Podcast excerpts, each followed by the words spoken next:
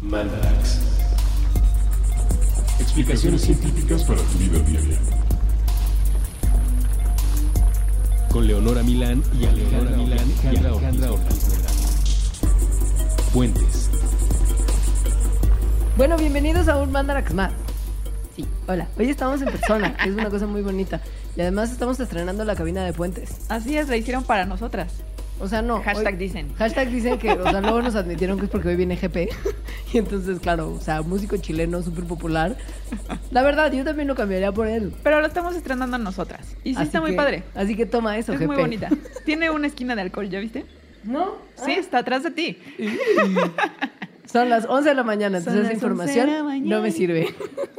Porque, ¿sabes? Trato de mantenerlo bajo control aún. Bueno, esta semana, o más bien son dos semanas, en que podrán escuchar un programa sobre el tiburón. Nos gusta que hay como lugares en el mundo donde, donde se toman muy en serio lo de hacer la semana del tiburón, ¿no? O sea, hay, Sí. ca- hay emisoras de televisión. O sea, lugares en el mundo te refieres como a un estudio de grabación en Miami. es un lugar en el mundo. Sí, sí es. Y también de otros lugares donde se hace divulgación de la ciencia. O sea, hay, hay más de una semana del tiburón. No, No. yo creo que solo hay una semana del tiburón, pero hay muchos lugares donde se celebra. Bueno, amigos, cualquier semana que ustedes quieran puede ser su semana del tiburón. Por eso nosotros fuera de tiempo vamos a dedicarle un programa entero a los escualos. Porque según yo escualos es como jugo de nube. como, sí. Sí, es Sí. como programa español de los ochentas. El escualo se mueve lentamente a través de las aguas profundas. Algunos escuelos lo hacen así, pero otros no. Otros lo hacen en las aguas someras. La verdad, sí. Estaremos hablando de esas cosas, sobre todo porque queremos aprovechar la coyuntura del megalodón. Sí, De siempre, siempre que siempre que salen esas películas que tienen como hashtag ciencia no ciencia, sí, involucrada, como que nuestro corazoncito de Mythbusters se despierta, es como de "Ay, tenemos que decirle a la gente lo que está todo mal de esto que está viendo en la gran pantalla. Sí, y esa será la parte final. Pero bueno, ese fue el motivo. Y luego yo me acordé que en realidad me gustan mucho los tiburones. Son muy fascinantes. Sí, hasta pedí una vez de Navidad, cuando tenía como siete años, un VHS de National Geographic de los tiburones. Ole. Sí, de los tigres. Sí tenías muchos amigos de niña entre y los dinosaurios. Ya, Leonora. sí tenía. Estaba mi amigo el tiburón, mi amigo el diplodocus. Tenía algunos primos. Ay, bueno. Ay. Ah, Mira, el día de hoy estás aquí en ¿Cómo parte gracias a eso, entonces... Por supuesto. Tanto yo como el público de... existe- existe gracias a eso. Tanto yo como el público de este programa agradecemos toda esa formación tan... Todas esas amistades de mi niñez. Exacto. Pero, y, la neta es que, a ver, si usted no conoce de los tiburones nada más que como que se come un pan de cazón de repente, O las cosas que ha visto en la semana del tiburón. o las cosas que ha visto en las películas de Spielberg con música del estrés, O a mí en el camión de Valle de Bravo hacia acá siempre me ponen una reciente en la que sale una güera que es como surfista y que se queda atrapada en una roca. ¿Cómo se llama? no salió hace muy poco. Es película de camión. No, salió en el cine. O sea, antes. bueno, claro que salió en el cine, pero... Bueno, sí, esa, Blake Lively. Ah, uff. No, Nos está diciendo Sofía que Sofía sí sabe de cosas, de cosas actuales. Sofía es millennial, Alejandra, tú y yo ya no. Nosotros también, se supone, pero mal, mal millennial. Tú eres más millennial que yo, yo estoy en el límite. In the borderline. Bueno, en fin, los tiburones, sí. El punto es que los tiburones son padrísimos y hoy van a aprender un montón de por qué tendrían que querer a los tiburones y rechazar ese pan de cazón cuando se los ofrezcan en cualquier restaurante yucateco. Así es. Los tiburones son peces, algunos muy grandes, otros no tanto. En realidad, hay 400, bueno, aproximadamente 400 especies de tiburones actualmente. Los tiburones existen desde hace 400 millones de años. O sea, estas 400 especies de ahorita son así como Nada. una muestra pequeñita de todas las que han habido. Entonces, hay, eh, bueno, ha habido de todos tamaños. Y lo sigue habiendo hasta cierto punto, aunque la mayoría de las especies miden menos de un metro, o sea, son tiburones chiquilines. Exacto. Hay unos muy grandotes y les hablaremos además de uno que Como pueden ver. No tan grandes, pero sí muy grandes y algunos de los cuales pueden ver en México de repente. Entonces, eh, estén, estén pendientes. Sí. Eh, los tiburones son un tipo particular de pez que tiene un esqueleto especial y esto los hace diferentes de un montón de otros tipos de peces. ¿Por Sí. qué? Porque la mayoría de los peces que vemos hoy en, en el agua tienen esqueletos hechos de huesos, igual que tenemos los mamíferos, que tienen los reptiles, los anfibios, los pajarillos. Pero, Que lo, que lo pueden ver en la mayoría de los peces que se comen. Claro. Su esqueleto. Si Sí. comen, por ejemplo, una mojarrita así fritita y la abren, hay un esqueleto allá Ajá. adentro. El tiburón y las rayas no tienen un esqueleto óseo, tienen un esqueleto de cartílago. Así es, son peces cartilaginosos. Lo cual, aquí viene un detalle muy ñoño. Eh, si viéramos, o sea, si se imaginan la historia evolutiva de los peces cartilaginosos, de los peces óseos y de los mamíferos y de los reptiles y de todos los demás vertebrados, todos los demás vertebrados, o sea, nosotros los humanos estamos más emparentados con una mojarra que las mojarras con, Con los tiburones. tiburones. O sea, el que les llamemos peces es porque nada más vemos como que medio se parecen en el exterior y nadan. Pero en realidad una mojarra se parece más a nosotros que lo que se parece a un tiburón. De acuerdo. Ahora, el cartílago, igual no, no lo saben, pero tal vez sí, es la sustancia que hace flexibles sus orejitas y su nariz. Sea, por eso si De ustedes nosotros. agarran la nariz ahorita como estamos haciendo, porque no puedes pensar en que tiene la nariz cartilaginosa y no agarrarla y moverla. Esa cosa que la hace como suavecita y que la puedes mover de un lado a otro es cartílago. Es un material muy flexible y es, si bien como que aguanta como Sí. construir un esqueleto de ese material, pues tiene una densidad mucho más baja. Ujú. Y eso hace que los tiburones pues sean relativamente livianos, ligeritos en el océano. y que no se hundan como se hunden los otros peces, porque Exacto. su esqueleto es más ligero y entonces como que les ayuda a flotar.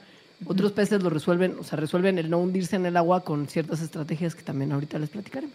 Y que sean cartilaginosos eh, también explica por qué no tenemos fósiles de tiburones más que de sus dientes y la mandíbula. La otra diferencia que hay también que tienen con los peces óseos es que no tienen escamas como duras y, y grandes, prominentes como tienen Sí, muchos de los peces como óseos. mojarrita. sino que tienen como pequeñas eh, eh, escamitas como chiquitas que parecen también como dientecitos, que se llaman dentículas, y que justo están alineadas de tal manera que, que minimiza como la fricción con el agua y los hace súper acuadinámicos. Acuadinámicos. Sí, si ves a un tiburón en la tele, sí se ven como muy suavecitos, ¿no? Yo como que siempre he querido como, como abrazar a uno. Siempre es quiero abrazar a un tiburón. Y a un delfín. Me da mucha curiosidad saber cómo se sienten sus pielecitas. ¿No te pasa? ¿No los ves como brillantes y te urge como acariciarlos? Pues no. ¿Qué? O sea, ahora que ¿Soy lo dices, tal vez sí me gustaría pero, abrazar a un delfín. A un tiburón, no sé, me da un poco más de miedo. No, bueno, o, o sea, Sí. obviamente, pues, que no, no lo haría, pero pues, si te dicen que es buena onda y te lo prestan para abrazarlo, ¿no lo Sí, abrazarías? es como se llamaba ese el de la caricatura. Tiburón. Mandibulín. Mandibulín. Sí, es mandibulín. o como los mandibulines que salían con la que canta, que tampoco sé cómo se llama. ¿Cuál que canta? Con Miley Cyrus. Ah, Left Shark en el Super Ah, Bowl. es- Güey, Left Shark. es Katy Perry, no Miley Cyrus. Ah, perdón. Dice nuestra millennial de cabecera. No sé nada, ya saben que no sé nada. Estoy viendo la cámara que nos Oh, no, graba hay cámara, como, tampoco sabía eso. Te os dijo ruso. Perdón. Estuviste en la esquina del alcohol de la nueva cabina de Fuentes. En fin. En fin, bueno, los eso sí, como todos los peces óseos, los tiburones respiran sacando el oxígeno que está disuelto en el agua. Ujú. Con sus agallas. Exacto, porque ellos tienen y se ven. Si ustedes ven cualquier como foto de cualquier tiburón, pueden ver sus agallitas en el costado de sus cabezas. Y como en muchos otros peces, el agua entra por la boca, pasa por las agallas y sale como en la parte de, la- de atrás de las agallas que están detrás de su cabeza. Las agallas tienen un montón de vasos capilares. Entonces, esos vasos capilares es en los que se hace el intercambio de gases. Que además es súper simple. como nuestros pulmones. Exacto. Pero acá es como, como turbofácil porque de- se, se debe a la como concentración de gradientes de oxígeno afuera de los capilares y adentro de los capilares. Como hay más oxígeno afuera de los capilares, este pasa por difusión adentro de las venas y entonces se respiran. Es un proceso más o menos simple. Hay algunos tiburones que tienen como una bombita para pasar esta agua y que pase a través de los, digo, sí, de los capilares, pero hay otros que nada más con el movimiento del agua, porque ellos se están desplazando a través de ella, pasa y así hacen su respiración. Si te hago la referencia de como la bombita de Andrés García, tampoco sabes de qué te estoy hablando, No, sí, sí. Ah, bueno. Y creo que no tiene que ver. No, nada, pero me dio curiosidad saber si sabías. Eh, sí, lo que también está bien padre, y eso es lo que les adelantábamos hace un minuto con lo del, lo del cartílago, es que por la composición de su esqueleto, los tiburones también se mueven distinto que los peces óseos. ¿Por qué? Porque la mayoría de los peces con esqueletito de hueso tienen una especie de vejiga natatoria, que así se llama, de hecho, vejiga natatoria. Es como una, como una bolsa que se llena de agua para que les permita flotar. Es como un flotis de los es como un peces flotis interno. interno. Sí. Sí. Y cuando el pez jala oxígeno, puede poner un poco de ese gas adentro de su, vesi- de su vejiga natatoria. Esta se infla y se hace como más bollante y sale a la superficie. Para hundirse más, la- como que cierra un poquitín y la, la estruja Ajá. para que salga el gas, pierde boyancia y entonces se hunde. Los tiburones no tienen eso.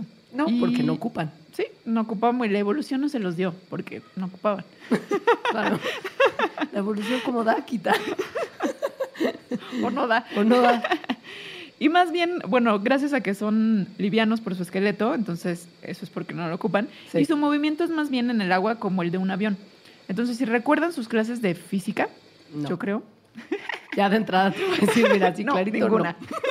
¿Qué es eso? Bueno, si no la recuerdan, tal vez en alguna clase de física vieron que los aviones vuelan por la diferencia de presiones que hay abajo y arriba de sus alas. Eso pasa también, pero con las aletas de los tiburones y la diferencia de presión del agua arriba y abajo de las alas, de las aletas de los tiburones. Si levanta una de las aletitas, cambia la presión y puede acelerar o dar la vueltita y desacelerar o dar la vueltita para el otro lado. Literal, o sea, le sirven como, como alitas. Sí, Y la aleta de atrás le sirve como un propulsor. Se ve como que la mueve hacia adelante y hacia atrás para moverse hacia adelante, ¿no? Literal, como, como harían los, los eh, propulsores de un avión. así es. Y bueno, al posicionar, porque además tienen más aletas, o sea, como las delanteras alitas de la- de y las- sí. traseras también, no, no solo la de la cola, Sí. sino unas chiquitas. Chiquitas, muy abajo. chiquitas, Sí, muy sí. chiquitas que tienen abajo. Todas estas, al cambiarlas de posición, les sirven para posicionarse en el agua. Y estabilizarse. Son padrísimos, son como aviones submarinos. Son una super máquina de depredación. Sí, porque todo esto les da una excelente como capacidad de maniobrar en el agua y de alcanzar altísimas velocidades, enfrenarse como repentinamente, dar vueltas como súper, eh, ¿cómo se dice? Como cerradas, vueltas Ajá, cerradas. sí. Como dar vueltas muy cerradas y eso, pues un pescadito que no tiene esas mismas capacidades es presa fácil. Ajá. Ahora imagínense a un megalodón. Imagin- no. no se lo imaginen porque están pensando en la película. Sí, yo sí. Yo también. Lo que complementa la capacidad de superdepredador que tienen los tiburones es evidentemente sus dientes, que son probablemente lo más famoso de los tiburones. Sí. Y Bueno, la aleta que sale del agua. Todo sabes. lo demás que vamos a hablar ahorita. O sea, sí tienen un montón de adaptaciones increíbles. Sí. Pero lo de los dientes a mí me saca mucho de ondas pensar que tienen tantísimos y cómo se van sustituyendo. Son es de una pesadilla. locura. Sí, literal sí, Sí. lo son. Eso sí googleen. Ya sé que les Sí. pedimos que no googleen muchas cosas. Esto sí googleen. En O este sea, capítulo creo que dientes de tiburón. pueden googlear todo. Todo es bonito. Un poco aterrorizante, Sí. pero bonito. Sí.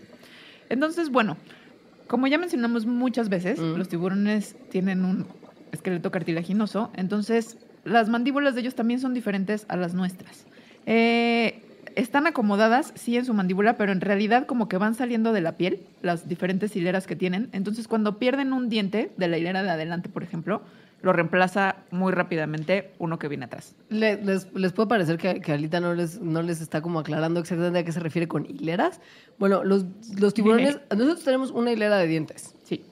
Los tiburones tienen una hilera de dientes y otra atrás de esa y otra atrás de Muchas. esa y otra atrás de esa, así hasta como 8, 10.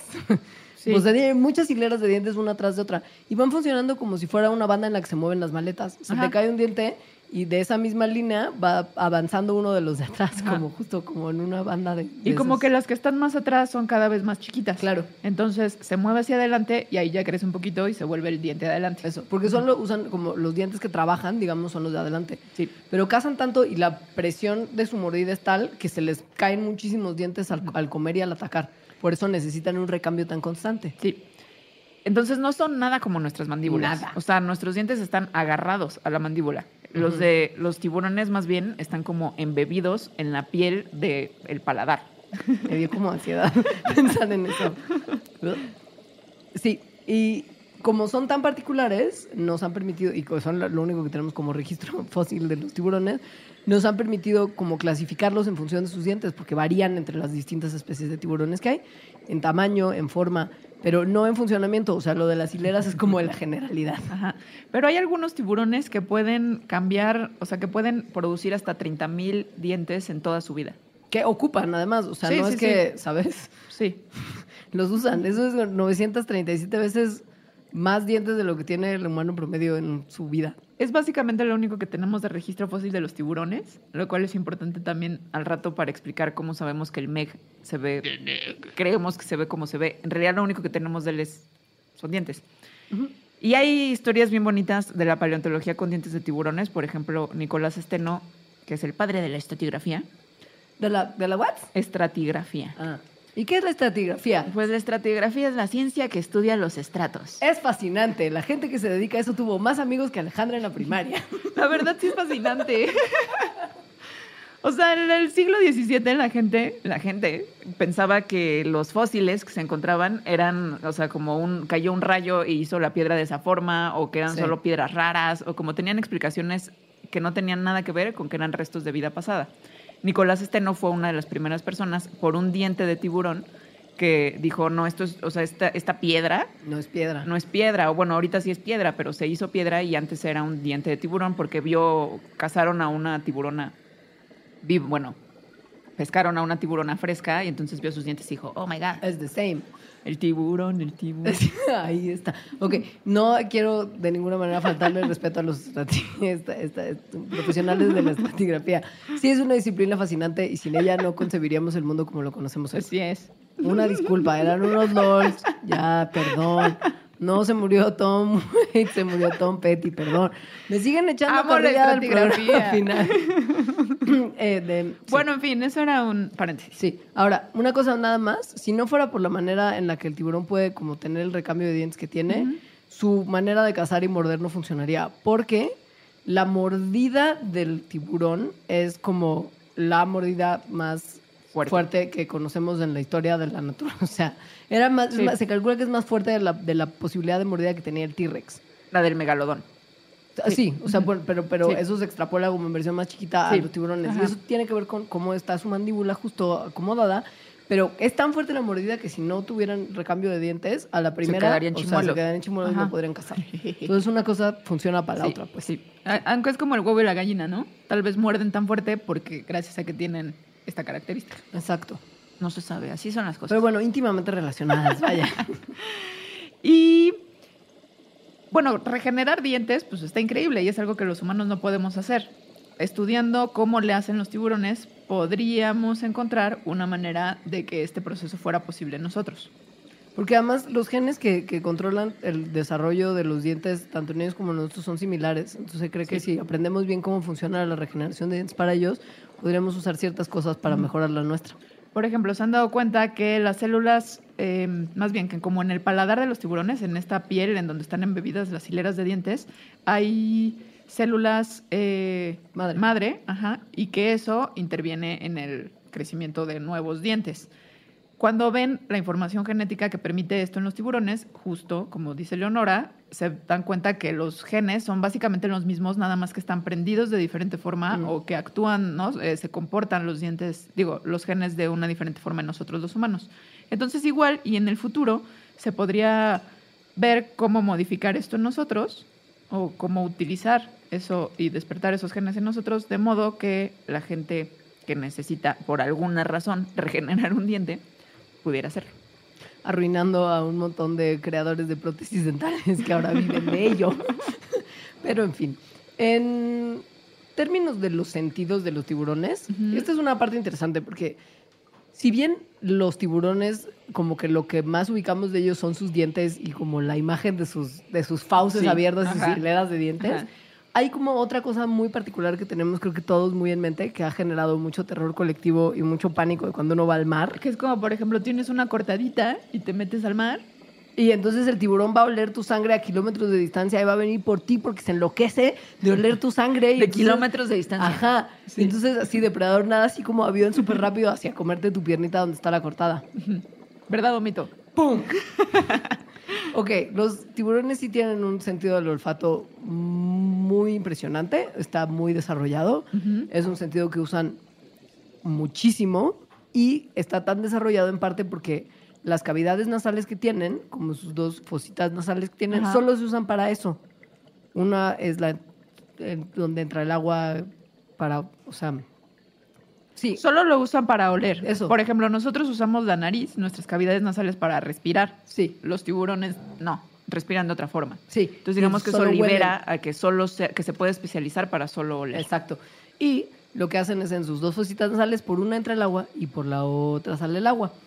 ¿Qué pasa dentro de las fositas estas nasales? Pues el agua entra en unos saquitos nasales y pasa sobre una serie de, de pliegues de piel que se llaman lamelas olfativas.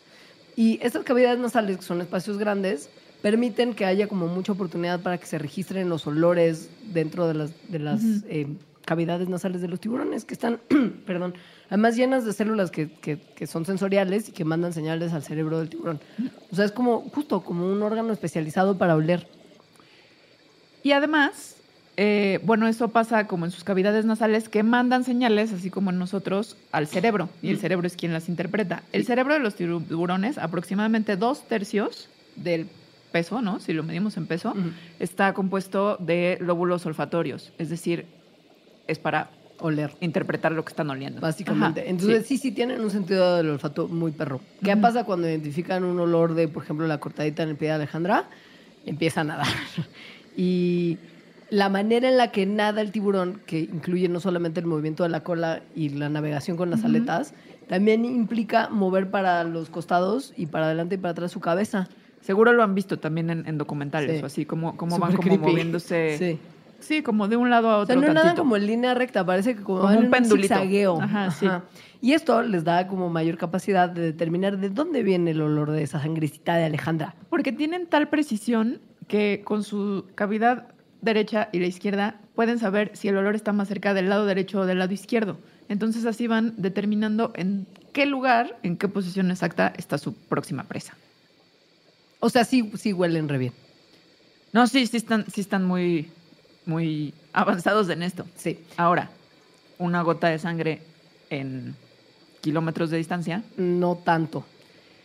Digamos que en una alberca pequeña sí podrían detectar una gota de sangre y llegar a ella. No en una alberca- alberca olímpica ya no. Ya no. Exacto. Como una alberga que tendría alguien en Cuernavaca. Ajá, ahí sí. Entonces no una, tengan, pero es una gota. O sea, no es- tengan un- además, bueno, si estás en una alberca en Cuernavaca y hay un tiburón, aunque no, esté, aunque sea, no ya haya una gota de sangre, porque digo, la sangre no es lo único que detectan, sino que están adaptados para detectar todos los aminoácidos que conforman a los seres vivos. Entonces, Feromonas mil. entonces con que te metas, pues Sí. ya. Sí, sí. Sí. Esto se ha probado. O sea, ha habido, ha habido gente que ha hecho experimentos para comprobar qué tan poderoso es el sentido del olfato de los tiburones. Y justo, una, una parte de sangre por... Déjame, les, busco el dato. Porque es como súper específico. O sea, que sí puede detectar como... Es una gota de sangre, sí, pues en el- no, no tengo los litros, pero... En como una alberquita. De trillones de gotas. Sí. Sí, es, sí, es bast- pero una bueno. gota en trillones, o sea, es muchísimo. Sí, sí es muchísimo. Y bueno, también esa no es su única especialidad. O sea, No. en realidad sus sentidos en general pues son súper depredadores. Y tienen más sentidos de los que usted y yo tenemos, además. Porque, obvio, tenían que ser más padres que nosotros, porque Sí. son los depredadores. El sentido del oído, rápidamente. Eh, al parecer pueden escuchar sonidos en un timbre mucho más bajo que lo que podemos escuchar nosotros. Y esto lo pueden escuchar en kilómetros y kilómetros de distancia. Un sonido en un tono así como más, más, más bajo, ajá, en el mar quiere decir una presa. Una Sobre presa todo que... lastimada. Exacto, una presa sobre todo que está lastimada. O sea, imagínense una ballenita bebé No. que está llorando un poquito. No. Ese es el sonido. ¿Por qué eres según yo. así? Eso es, eso es. ¿Qué otra cosa haría un sonido así en el mar? Un delfín herido. También, bebé. Bebé. O no. Sí, o adulto. Sí. Sí. Porque ballena es más complicado. O sea, al ¿Ballenita bebé? ballenita bebé o delfín de tamaño Promedio. promedio.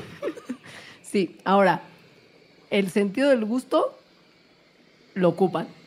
Lo ocupan, pero lo ocupan too late para la presa.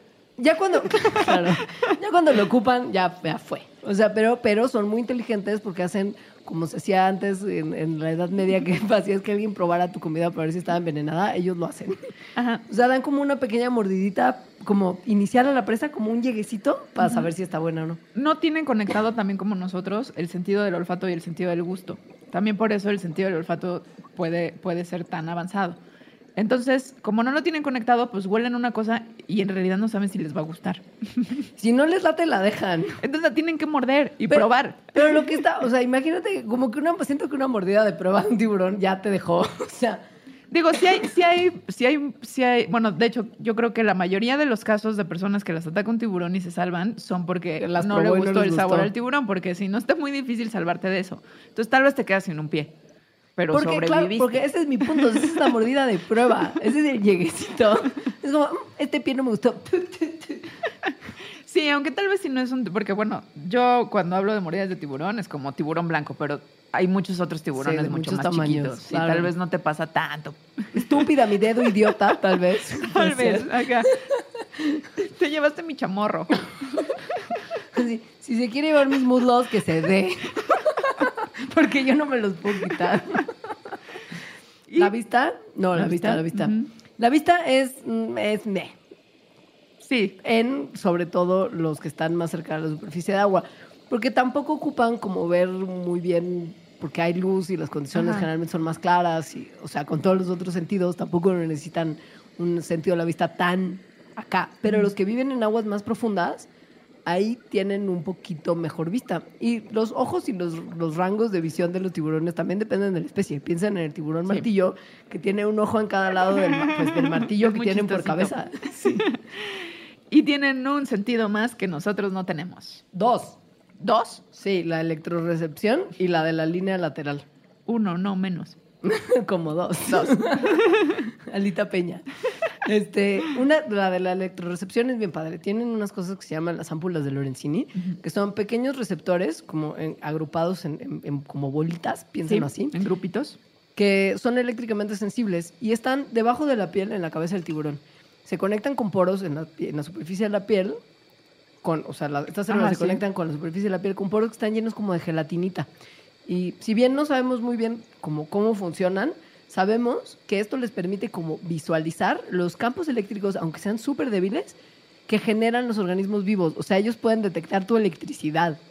¿Qué Sí. diría Lucerito? Y, estas, y estos grupitos de células receptoras de la electricidad las tienen sobre todo acumuladas como por donde está su Como naricita, como su hociquito, sí, exacto. Entonces, pon tú que ya, así el sentido del olfato es súper increíble, pero tal vez un animalito está como escondido en la arena Y entonces tal vez no huele tanto y no se ve tanto, pero, Pero se mueve emite un campo, ajá, y emite un campito eléctrico que los tiburones pueden percibir. Si van pegados al, al- como al suelo marino, lo detectan y entonces mira, ¡pam! Y al parecer las ámpulas de Lorenzini también les sirven para detectar el campo electromagnético del planeta. casual. Ajá. Y con eso se ayudan para la migración. Y localizar dónde están, o sea, siempre tienen como mucha claridad en qué, en qué lugar de la Tierra están. Sí, está impressive. ¿Y usted qué hizo hoy? Usar Waze. ¿Para qué, ¿Para qué le sirvieron sus mediocres sentidos el día de hoy? Waze se equivocó y no llegué. Ay, somos un chiste. Y bueno, el otro es la línea lateral de los tiburones, que es un, un juego de tubos que están también debajo de la piel del tiburón, que van como los dos De adelante hacia atrás. Ajá, en los dos costados del cuerpo, de la cabeza a la cola, literal. Y esto está también conectado a células sensoriales, así que si algo se acerca al tiburón, el agua que, que corre y roza, digamos, la piel de los Es- tiburones donde están líneas. las líneas, se estimulan las células sensoriales y el tiburón se da cuenta que hay o bien presita o bien depredador en el área. Wow. Wow. Entonces sí, todas estas cosas las hacen pues una máquina de caza y matar. Sobre esto hay varios mitos. Se los decimos después del corte.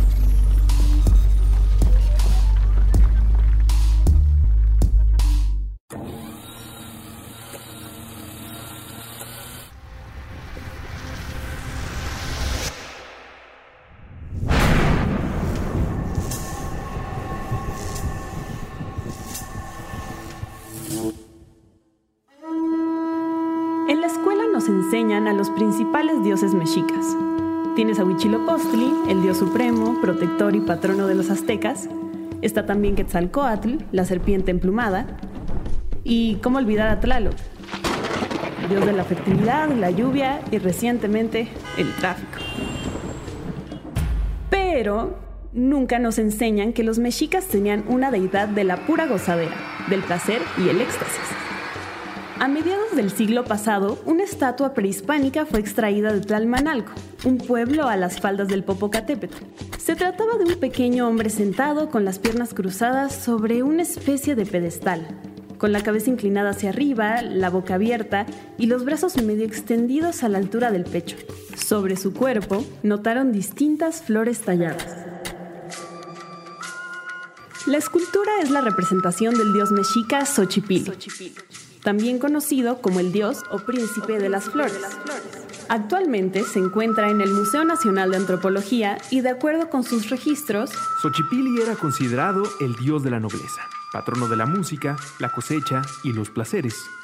Su cuerpo está adornado con flores que poseen propiedades psicotrópicas. o sea, está tapizado de drogas. En términos coloquiales, Xochipilli es el dios de la gozadera, el dios que no nos enseñan en la escuela. A pesar de ser tan desconocido, Xochipilli solía aparecer en el billete de 100 pesos. Atrás de Nezahualcóyotl y su canto del Cenzontle, estaba la estatua de Xochipilli. Después del descubrimiento de la estatua, muchos investigadores se dieron a la tarea de identificar las flores que cubren el cuerpo de Xochipilli. Además del tabaco, encontraron la planta de donde proviene la semilla loliuki, también conocidas como semillas de la Virgen, uno de los principales alucinógenos sagrados de chinatecos, mixtecas, mazatecos y zapotecas. Una versión orgánica natural prehispánica del LSD. Uno de los investigadores interesados en Xochipilli fue Gordon Wasson, quien afirma que la estatua no es solamente la representación de las plantas psicotrópicas, sino que el dios en sí fue representado bajo la influencia de las drogas. Wasson afirma que la estatua lleva una máscara que representa la enajenación del personaje, la ebriedad sagrada. Dentro de esta reinterpretación de Xochipilli, Wasson dice que La esencia de la estatua es el éxtasis. Para quienes han probado los hongos alucinógenos o las semillas de la Virgen, no exige un gran esfuerzo imaginar el estado espiritual de la persona representada por la figura. El artista que talló la estatua de Xochipilli estaba brindándonos la realidad transfigurada. Estaba mostrándonos lo que el indígena sentía estar viviendo. Estaba ofreciéndonos al éxtasis hecho piedra. Pero parece que el éxtasis que representa Xochipilli no viene solamente de las drogas, también viene del placer carnal. Hay quienes afirman que además de ser el patrono de las flores, Xochipilli también era el patrono de los homosexuales y prostitutos dentro de la cultura mexica. Esta práctica, presuntamente heredada de la cultura tolteca, aparece en los registros de los españoles en la conquista. Existen testimonios contradictorios en torno al tema, pero se dice que la homosexualidad era una práctica común en las culturas prehispánicas. Hernán Cortés escribió, Hemos sabido y sido informados de cierto que todos son sodomitas y usan aquel abominable pecado.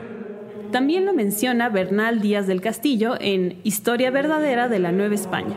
No tenían mujeres, mas tenían el maldito oficio de sodomías. Xochipilli viene del náhuatl Xochitl, que significa flor, y pili, que se refiere a niño o infante de alta cuna. De ahí la traducción, príncipe de las flores. Por otro lado, existen registros de la palabra Xochihua, que se traduce como homosexual o pervertido, pero que literalmente significa el que porta la flor.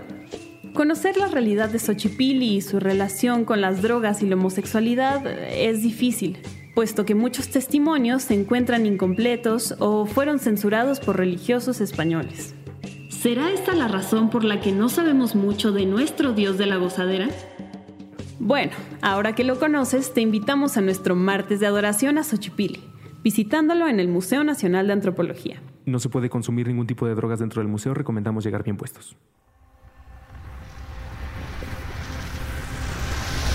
Para rayos. Destellos de energía condensados en audio.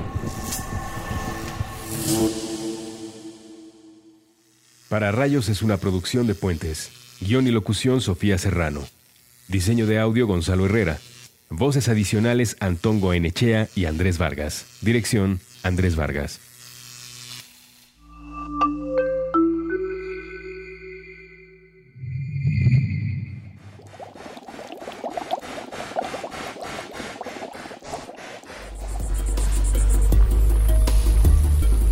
Ya les, dimos la respuesta a uno de los principales mitos, que es el de la gota del agua, la gota de sangre en el agua y qué tanto te puede como percibir a kilómetros de distancia.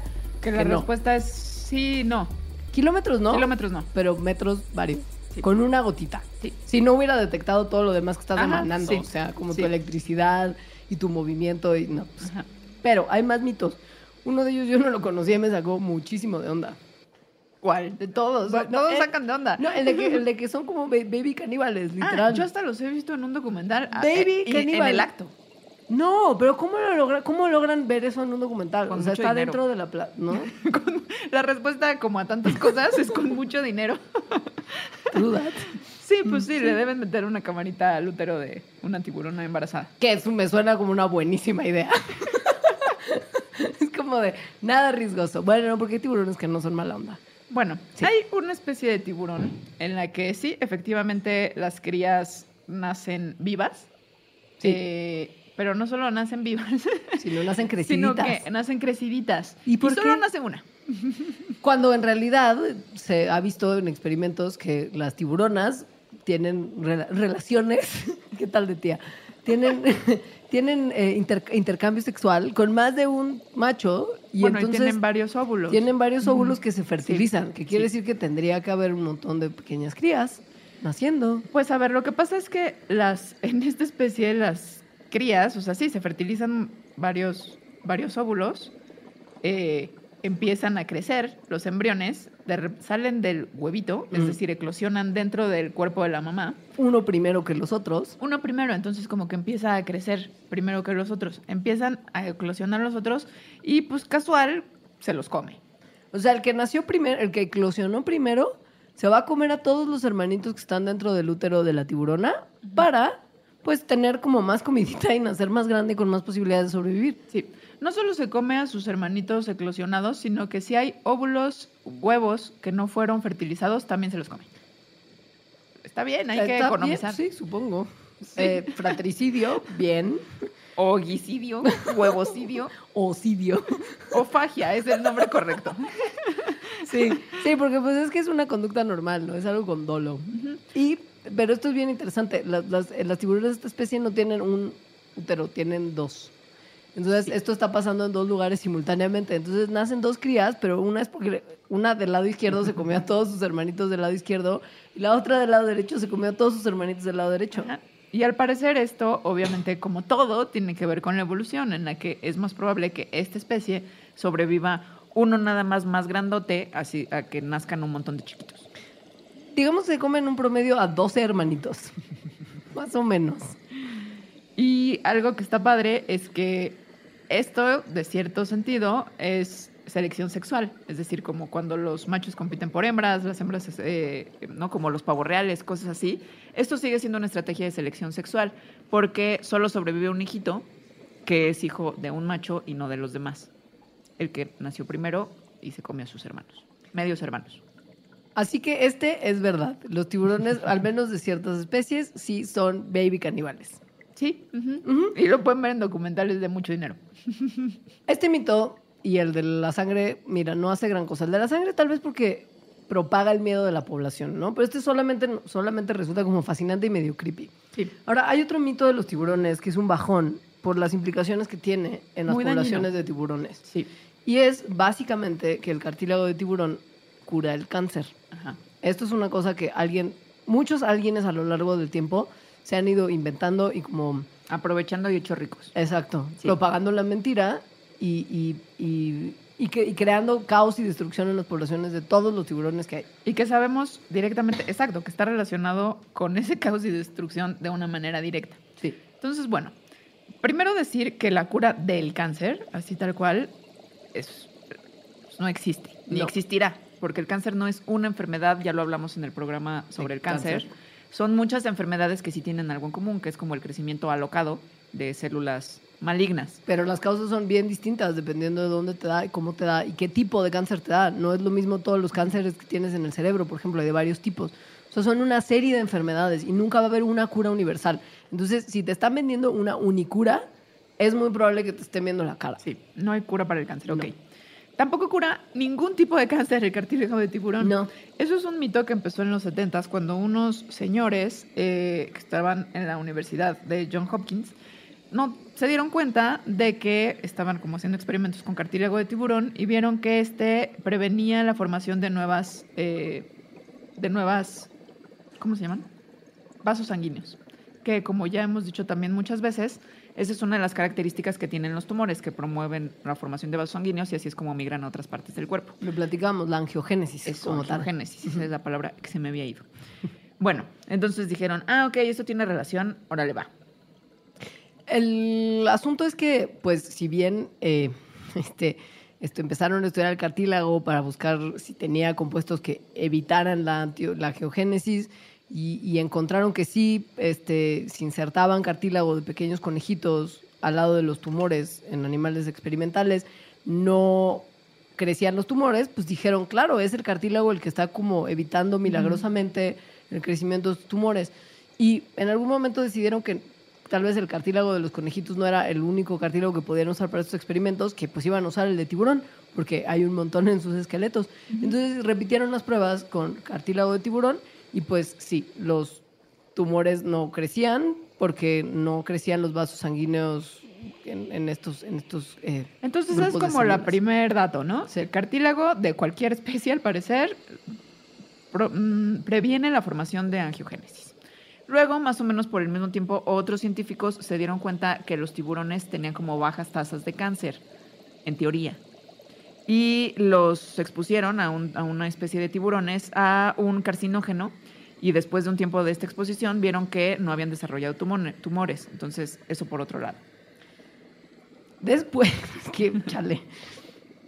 Después hubo un señor que fue, creo que el peor de todos. El malo. Este Sí. es el malo de la historia. Se llama William Lane y que le súper latió la idea de que el cartílago que viene de la boca de los tiburones podría ser un tratamiento para cáncer. Y publicó un libro en el 92 que decía, los tiburones no tienen cáncer. ¿Cómo el cartílago del tiburón podría salvar tu vida?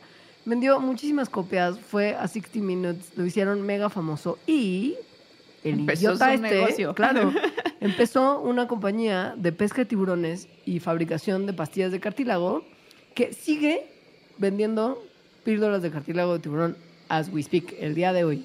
Ahora, este señor lo hizo basándose en estas como evidencias que nosotros dijimos, que de ninguna manera están evidenciando ni que a los tiburones no les dé cáncer, ni que el cartílago de tiburón o de cualquier otra especie sea un tratamiento para cualquier tipo de cáncer. O sea, como que unió unos puntos de una manera que pseudocientíficamente tendría sentido, pero si lo analizas bien no tiene nada de sentido. Sobre todo porque es, eh, así para empezar, un mito que a los tiburones no les da cáncer. Sí les da cáncer.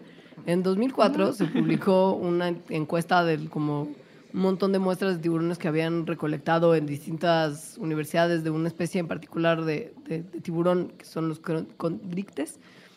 Eh, y habían encontrado por lo menos 12 tumores malignos alrededor de los cuerpos de estos tiburones y en algunos casos como tumores múltiples, que, que sí, que básicamente indicaba que pueden tener cáncer como cualquier otro ser. De hecho, incluso pueden tener cáncer en los cartílagos, o sea, en el esqueleto. La es ironía. decir, es decir, es difícil estudiar el cáncer en los tiburones y más bien había poca evidencia de, de si tenían o no tenían o no les daba o si les daba cáncer. Lo que ya sabemos es que sí, sí les da.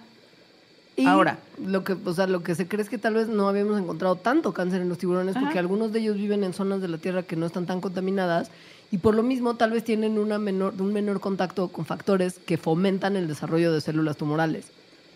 Además, y esto es lo peor, no hay ninguna evidencia de que el cartílago de tiburón sirva para nada relacionado con el cáncer. Ni Eh, con la salud. No, con nada. O sea, punto, no sirve. No está- tiene ningún efecto positivo, ninguno. Nada, usted está matando un tiburón a lo güey. Eso no sirve, no le va a hacer bien. Y matando un tiburón a lo güey es decir poco. O sea, los Muy efectos poco. que ha tenido el negocio de este señor después de los noventas han, son una de las causas principales porque en Norteamérica las poblaciones de tiburón hayan, hayan, se hayan hecho chiquitas en un 80%. O sea, las compañías de cartílago matan aproximadamente 200 mil tiburones cada mes, nada más en Estados Unidos. En Costa Rica se calcula que hay una compañía gringa que mata 2.8 millones de tiburones al año. Y el problema es que el periodo de gestación de los tiburones es largo. Es una, son, son animales que tienen muy pocos, muy pocos hijos, digamos, por camada, que evidentemente, sobre todo si se comen a las otras crías. Eh, pero bueno, son una especie que crece lentamente. Entonces no hay manera de que su crecimiento compense la devastación de esta industria. No hay. Y además de que nos preocupe que se mueran tiburones porque está gacho, tienen un montón que ver en los ecosistemas, de lo cual les vamos a hablar un poquito más adelante. Pero sí es una devastación muy preocupante, no nada más para los tiburones, sino para todo lo que vive en el mar finalmente. Esta es solamente una de las razones por las que se mata al tiburón. O sea, estas pobres criaturas han sido devastadas por los humanos a lo menso. Y Basado en mitos Exacto. tontos. Generalmente, la única justificación que encuentro es que, o sea, para comer están buenos. La verdad, el, el- el- el cazón, que es un tiburón bebé. Piensen en esto, el cazón es un tiburón bebé. Eso es lo que es. Si ustedes comen cazón, es tiburón bebé. Es lo que tienen que saber. Pero bueno, esa es la única razón por la que yo como que medio justificaría la pesca del tiburón. Pero el tema del cartílago, estupidez. Y el tema del miedo al tiburón, que es también uno de los que han hecho que se case el tiburón más que otros tipos de peces, es porque se cree que son más malos de los que son. Y no- esto que nos trae comen el más otro... humanos de los que comen. Exacto, Que esto- matan más humanos, que atacan más humanos. De Es- lo que en realidad pasa. Esto nos trae el último mito que vamos a, a- a tocar el día de hoy. Y que es que los tiburones son como el número uno de las muertes ocasionadas por animales, o sea, de humanos, pues. O sea, que son los animales que más humanos matan. Y, y es para nada cierto. O sea, en el mundo más gente se muere por perros, Venados, como atropellando un venado y que chocas en consecuencia, ya por sabes. cerdos domésticos. Por vacas. Hay como, es mucho más probable que te mate una vaca que un tiburón. Es más probable que te mueras porque te cayó un rayo que porque te, que porque te atacó un tiburón. Es 30 veces más probable, no solo un poquito más probable, es muchísimo más probable que te caiga un rayo y te mueras a que te, mates por, te mate un tiburón. O sea, sí, muchas especies de tiburón, pero no la mayoría, son súper depredadores y son grandotas. Como, de- como carnívoros depredadores. Ajá. Muchas otras especies de tiburón son chiquitas o son depredadores, pero de plancton. Que pues no somos nosotros, nosotros no somos plancton. E incluso las especies que sí nos podrían comer, o sea, imagínense un tiburón blanco, es muy raro que se encuentren con nosotros. Y ya vimos además que tienen la capacidad de darte una mordidita para ver si les gusta. Y la mayoría de las veces no les gustan los humanos porque no somos parte de su dieta regular. No. Y sí tienen una dieta regular. O sea, tienen ciertas cosas que comen y ciertas cosas que no comen. Son selectivos, no son como una, como una aspiradora. Y muchas veces los ataques de tiburón tienen que ver con que los humanos de cierta forma lo provocaron. Por ejemplo, hay ciertos trajes de neopreno que hacen que se confundan los, los nadadores más con una foca que otros. Una foca sí es parte de la dieta de un tiburón blanco. Sí, sí. Eh, también hay veces que buzos es como, vamos a ver el tiburón en una jaula y la jaula de repente no fue suficiente o la jaula algo le pasó, vamos a tocarlo y estiran la mano y entonces el tiburón le da una mordida. Es decir, a eso nos referimos con ataques provocados. Defensa propia. Si el tiburón se siente amenazado, o sea, si hay como un grupo de humanos rodeando un tiburón y lo están molestando y él se siente amenazado, sí puede atacar en defensa propia. Eso también pasa. Pero no es que mm, como que por, por default vea a una persona y diga, yummers, y vaya a ir a atacarla Sí, no. como para comérsela. No funciona así. Así es. Y nada, entonces hay que dejar de tenerles miedo y hay que dejar de hacer películas como Tiburón y The Meg. Y la de Blake Lively. Y la ¿Cómo Blake se llama? Lively. Porque eso fomenta la imagen negativa que tenemos de los tiburones y hace que si un pescador ve un tiburón diga, ay, no, no, no, mejor lo mato. No me, me vaya a matar él a mí. Son bastante indefensos. Y bastante buena onda. Bien dicho esto, si hay un lugar en el mundo al que ustedes van a ir y en esa playa hay tiburones, pues mejor no se metan. También. O ¿Para sea, qué? miren. Pues, Yo creo que eso también cuenta como ataque provocado. O sea, es como, voy a ir a meterme a este cueva donde vive un tigre. Mm. Igual no es buena idea, chanza. Pero pues por lo menos pregunten qué tipo de tiburones son. Porque justo puede ser un tiburón súper buena onda, como el muy famoso. Y recientemente visto por mis ojos, porque acabo de ir a visitarlo y fue, oh, wow, lo fascinante, el Ajá. tiburón ballena. ¿Qué, qué hubo le con? O sea, ¿es un tiburón o es una ballena? O sea, ¿qué? ¿Qué es, Leonora? Es, es bonito y es grande. Es como nadar al lado de un camión de escuela que se mueve y te ve con su ojito. Solo le ves un lado de la cara, obvio, porque son enormes. Ajá. Entonces nadas al lado de él y te voltea a ver con tu ojito como de humano estúpido. ¿Qué haces persiguiéndome? O sea, vato. Déjame en paz. Y entonces hace un movimiento de su cola y tú con tus aletas no lo puedes alcanzar porque son súper eficientes para nadar. Claro. Y tú estás ahí como tonto que además no perteneces al agua y no sabes nadar tan bien. Y entonces tratas de alcanzarlo y se te va. Y si es un tiburón, lo cual quiere decir que este pecesote del tamaño de un autobús eh, está hecho de cartílago. Sí. Y, y, y, y, y no son ballenas, porque las ballenas son mamíferos. Sí, son de sangre caliente, tienen pulmones, respiran aire, da luz a, a animalitos vivos y les da leche, sea, amamantan. producto de sus glandelitas mamarias. Y tiburón ballena es así un pescado que respira por sus agallas y nada normal. Pero es un pescado súper grande que se alimenta de plancton. Por eso cuando los ven en el agua con su bocota abierta, está metiendo agua para filtrar el plancton. Es el pez más grande que existe actualmente. Y, y es muy, y sí es que sí es muy bonito. Tiene unos bigotitos que salen de sus, de sus fosas nasales Ajá. y su pancita es blanca y tiene dos aletitas a los costados y una aletota gigante atrás que de repente sientes que te va a dar un aletazo y vas a morir, pero es muy emocionante. Y ahora, como todas las cosas bonitas del mundo, se está extinguiendo. Más o menos, está ahorita en vulnerable, que, que es en la, en la escala de los animales que se van a morir súper pronto y vamos a poder dejar de verlos, está más o menos a salvo todavía.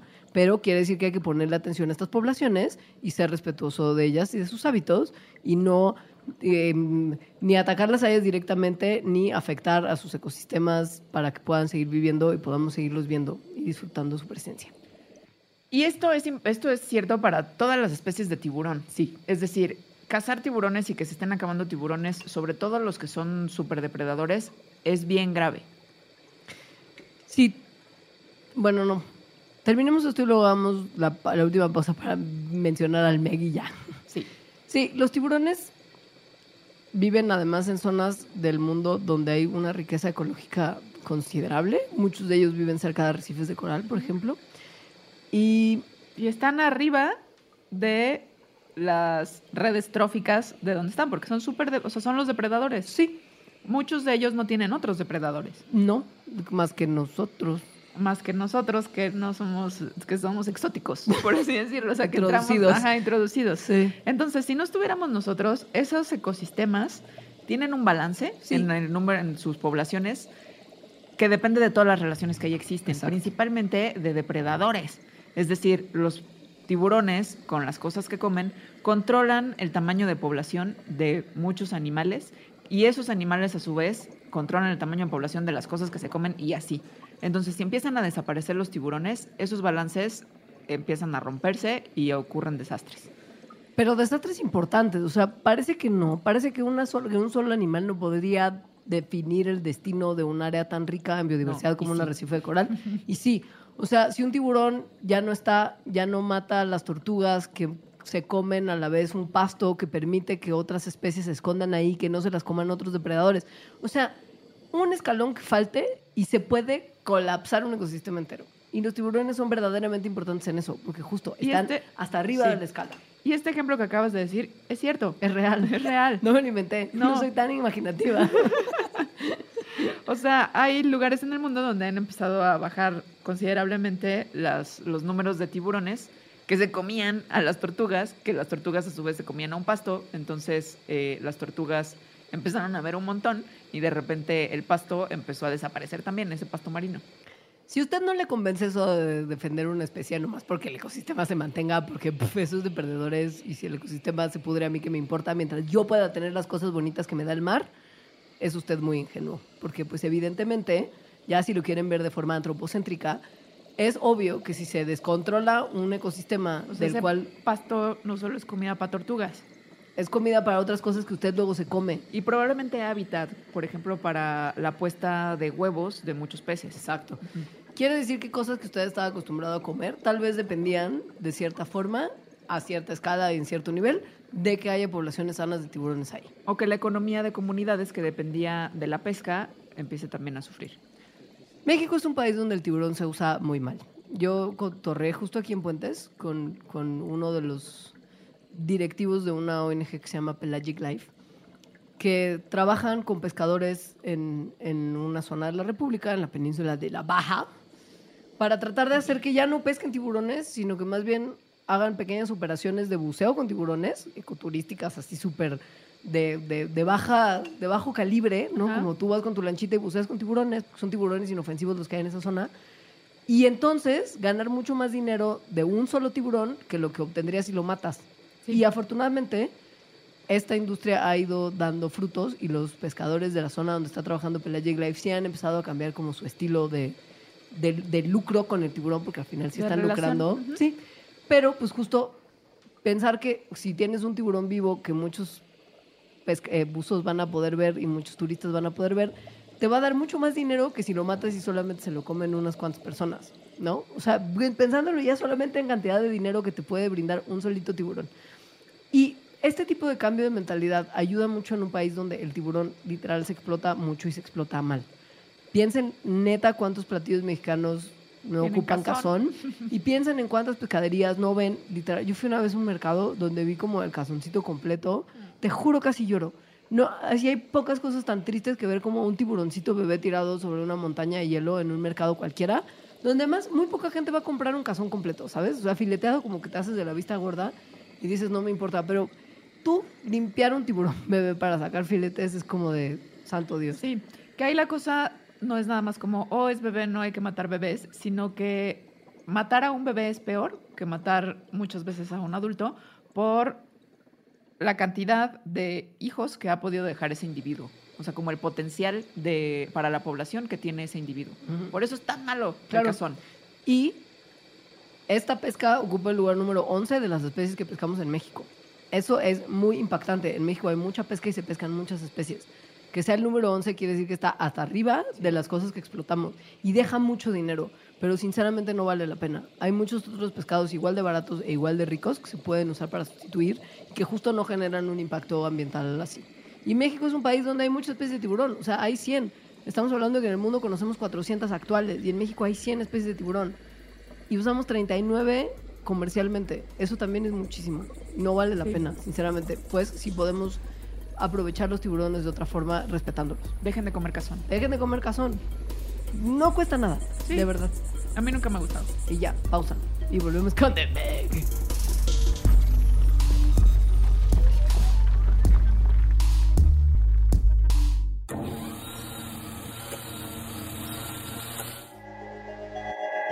La mano invisible.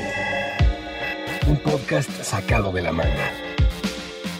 Con Mario Conde. Todos los martes a la una de la tarde a través de Puentes.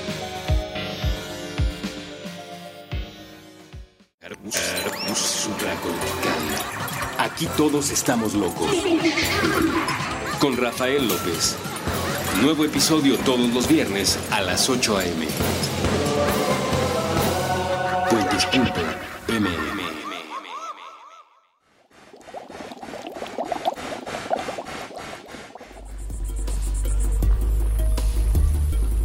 Bueno, ok, la película del verano. Este verano, este verano de las profundidades. Resurge el pasado. A ver, yo no he visto la película. Ni yo, y ni la pero veré. sí, no, creo que yo tampoco. Pero sí he visto el tráiler. Yo también. Se ve padre en los efectos especiales. Y al parecer, el- el- la historia, la trama, se basa sobre todo en el supuesto de que el megalodón, que fue un tiburón el más grande que tenemos, que sabemos que haya existido en la historia, pues como que hubo uno que se quedó escondido en las profundidades del mar y de repente está comiendo gente. Megalodón quiere decir diente grande. Ese es, el, ese es el, el- el- el- el surgimiento del nombre. Y sí, pasa que cuando encontraron el diente de Megalodón dijeron, oh my god, esto es para gente de dinero. Que es lo único que se ha encontrado como de todos los tiburones fosilizados que conocemos. Y tiene como que de ahí se sacó un cálculo de que el megalodón había vivido entre hace 23 y hace 2.6 millones de años. Quiere decir que para que Megalodón, la película, fuera como viable, tendría que haber estado como una familia de megalodones reproduciéndose sin que nadie los viera desde hace como 2.6 millones de años hasta el día de hoy. O un megalodón matusalén muy, muy viejo. Pero muy viejo. Sea, estamos hablando de millones de años. Pero bueno, no me quiero adelantar. Entonces, bueno, independientemente de lo que pasa en la película, esta especie sí está bien fascinante. Sí. Era muy grande, efectivamente. Medía un individuo adulto en aproximadamente 18 metros, lo cual también es un poquito más pequeño que lo que sale en la película, pero igual es muy grande. Sí. Y por ser tan grande, pues era evidentemente un superdepredador. Eh, y como un superdepredador, como ya comentamos, tenía un impacto grande en las comunidades marinas. Se cree que sus presas eran ballenas, focas, tortugas gigantes y que los juveniles, y esta es la parte donde las cosas también empiezan a fallar, vivían en áreas someras, en aguas de la costa, donde comían pescadito, ballenas pequeñas y, y, y vivían en una época donde había animales muy grandes en el mar. O Sí. sea, sí, no eran, no eran los más grandotes, irónicamente. Había también unos cetáceos gigantes como el leviatán y las orcas antiguas, que probablemente además ayudaron a que Megalodon se extinguiera. Ahora, los megalodones al parecer sí vivían por todo el mundo, pero vivían en aguas someras, eran de aguas tropicales. Justo. Entonces, que hubiera estado escondido en aguas eh, profundas, que son frías, pues no tiene sentido con lo que sabemos de la biología del megalodón. Y que la única forma en la que hubiera podido vivir 2.6 millones de años sin que lo hubiéramos notado es que viviera en aguas súper profundas. Porque si hubiera Sí. vivido en aguas someras ya lo hubiéramos visto. Vaya, ese es el punto. Y de hecho, esta característica se piensa que es otra de las cosas que contribuyó a su extinción, que se vino una era de hielo que hizo que el mar se hiciera un poquito más frío y pues eso a la especie no le vino bien. Ni a la comida de la especie. Porque pues no era nada más que no encontraran lugares tan cómodos para, para dar la luz a sus crías, sino que también pues, lo que se comían empezó a extinguirse también. Bueno, empezaron a reducirse sus poblaciones, que eran principalmente ballenas. Así es. Y bueno, eso es el megalodón. ¿no? Como Eso era. rasgos. Y Sí. la película, vaya, premisa principal. ¿Hay alguna forma en la que los megalodones pudieran haber evitado la extinción y vivido escondidos? O sea, en que la- no nos hubiéramos dado cuenta Exacto. que estaban ahí. No, En el fondo del océano, no. absolutamente no. Nada, no están adaptados para vivir en las profundidades, es lo que les mencionábamos. El agua es demasiado fría, no habría comida y además tendrían que haber modificado completamente su estructura corporal para aguantar las presiones tan fuertes que hay en el fondo del agua. La presión del agua es mucho mayor abajo que arriba. Entonces no, no se hubieran visto así como un tiburón blanco gigante, que es como se ve en la película. No, no. Em, ¿qué, sí ¿Qué sí hizo bien la película? Su bocaza. ¿Qué es lo único que tenemos? Un diente. Sí, sus dientes. O sea, Entonces, vaya, sí, sí o sea- tenían una bocota. Sí podías nadar entre... O sea, si abre la boca, sí, sí podías meterte a nadar ahí adentro y luego salir. Sí. Topa que igual y tal vez la gente no vio The Meg, pero a lo mejor vieron Jurassic World en la que el señor salva a las margaritas, ¿te acuerdas? No. La primera Jurassic World que sale ya Ajá. Chris Pratt y así entrenando Sí, sí raptores. me acuerdo, Y hay el sí. señor que salva a las margaritas No cuando tú atacas. que salva las margaritas. En el momento en el que todo colapsa, está como una toma del food court y hay un señor que, que agarra como cuatro margaritas de su mesa y huye salvando las margaritas. Acá. Es un momento glorioso de la saga de Jurassic Park. Pero bueno, ahí hay un megalodón. No es un megalodón. No es un megalodón. No es un megalodón, es un mosesaurio. Ah, muy bien. Sí. Pero bueno, imagínense También, una que también lo pusieron más grande de lo que era. Pero imagínense una cosa así, como Sí. para darse la idea de qué tan grandes eran sus fauces. Eran muy grandes, o sea, podría caber un coche chiquito. Sí. O sea, Sin, un sin rozar, sin rozar los dientes. sí. Además, o sea, limpio, entrando y saliendo limpio. Eh, luego, otra cosa, y esto, este detalle me gusta, es que la forma en la que ponen el megalodón, no solo en la película, sino como en representaciones eh, de lo que era, ¿no? Como los dibujos que hacen, a partir de nada más su boca, lo ponen como si fuera un tiburón blanco gigante. Y no lo es. No sabemos. Eh, lo único que podemos saber a partir de sus dientes es, bueno, de qué tamaño era su boca y más o menos hacer la relación con qué otras especies vivas actualmente tienen más parentesco evolutivo. Y tampoco sabemos con cuál, que eso es algo que ocurre en todas las ciencias. O sea, de repente hablamos de la ciencia como que está llena de certezas y más bien la ciencia es como cómo te manejas en la incertidumbre. Hay cosas en las que efectivamente tenemos más certeza. Hay otras como esto del megalodón y cuáles son las especies con las que está más emparentado que no. Podría ser que estuviera más emparentado con un tiburón blanco, pero podría ser también que estuviera más emparentado con un tiburón que se llaman tiburones maco, que, tal, que también salen mucho en documentales, que son como más flaquitos y que tienen como unos dientes más flaquitos también. Sí. Y unos ojos que sacan mucho de onda. No es, no es tanta la diferencia. O sea, sí son, los macos sí son como muy tiburón cliché. ¿No? Sí, O sea, como que pero, si no son tiburón- como el- este cuerpo pesado de los tiburones Sí, no, blancos. Real. Sí. En términos de comportamiento, ya que al parecer, ya que no vimos Megalodón, solo confiamos en el internet, eh, le pegaba a los barcos, ¿no? Como, con su- como Sí, que les como daba que golpes. les- como que les da topes. Y eso al parecer podría haber sido. Porque Eso tal vez, está muy loco, tal vez sí chocaban contra sus presas para medio amenzarlas.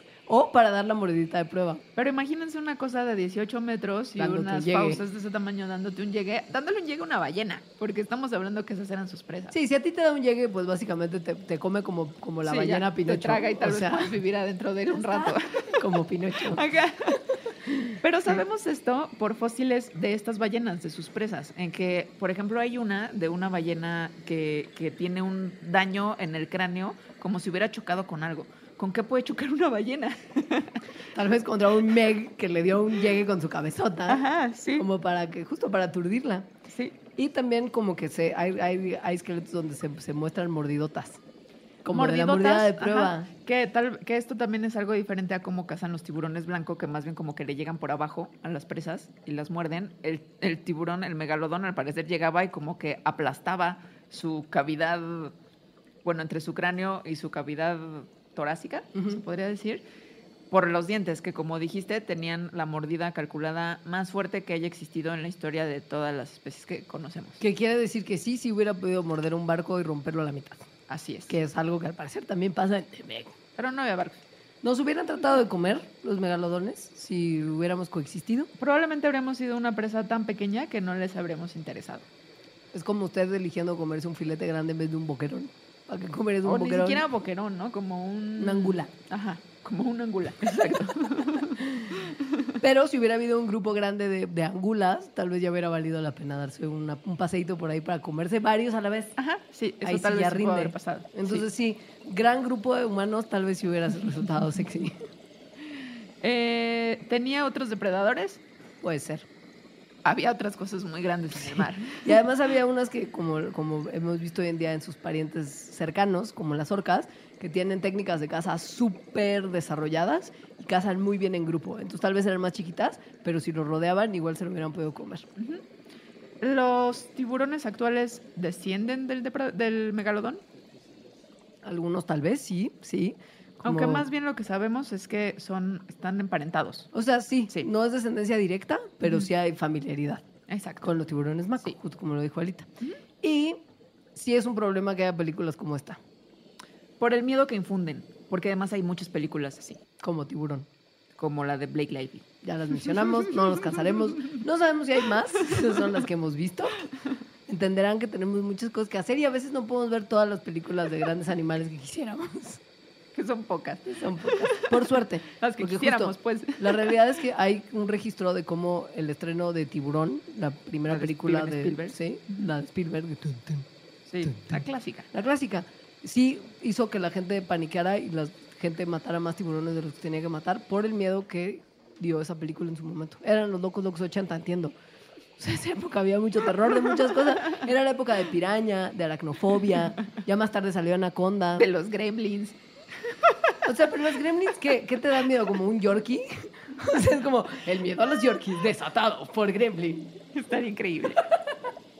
¿No? Pero bueno, la cosa es que era una época de mucho pánico al animal. Y bueno, con esto terminamos. Sí, no hay nada más que decir. Muchas Salvo que, gracias por escuchar. Eso. Muchas gracias, Sofía. Gracias a todos Sí. los que nos dejan comentarios en, en las redes sociales de Mandarax, que son tres y todas distintas, así que van. Las Mandarax en, Inda- en Instagram. En, Instagram. Instagram. en Twitter estamos como Mandarax, es la única que logramos conseguir así Ajá. solita. Y en Facebook estamos como facebook.com diagonal Mandarax lo explica todo. Nuestros twitters personales. El mío es arroba alita-emo. Y Yo soy arroba leos y denos sugerencias porque sí las tomamos en cuenta en serio. Muchas De gracias. hecho, la de Demec, no, no es cierto, esa no nos sugirieron. Pero el próximo Mandarax es por sugerencia.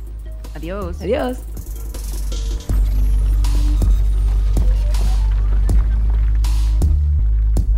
Mandarax. Explicaciones científicas para tu vida diaria.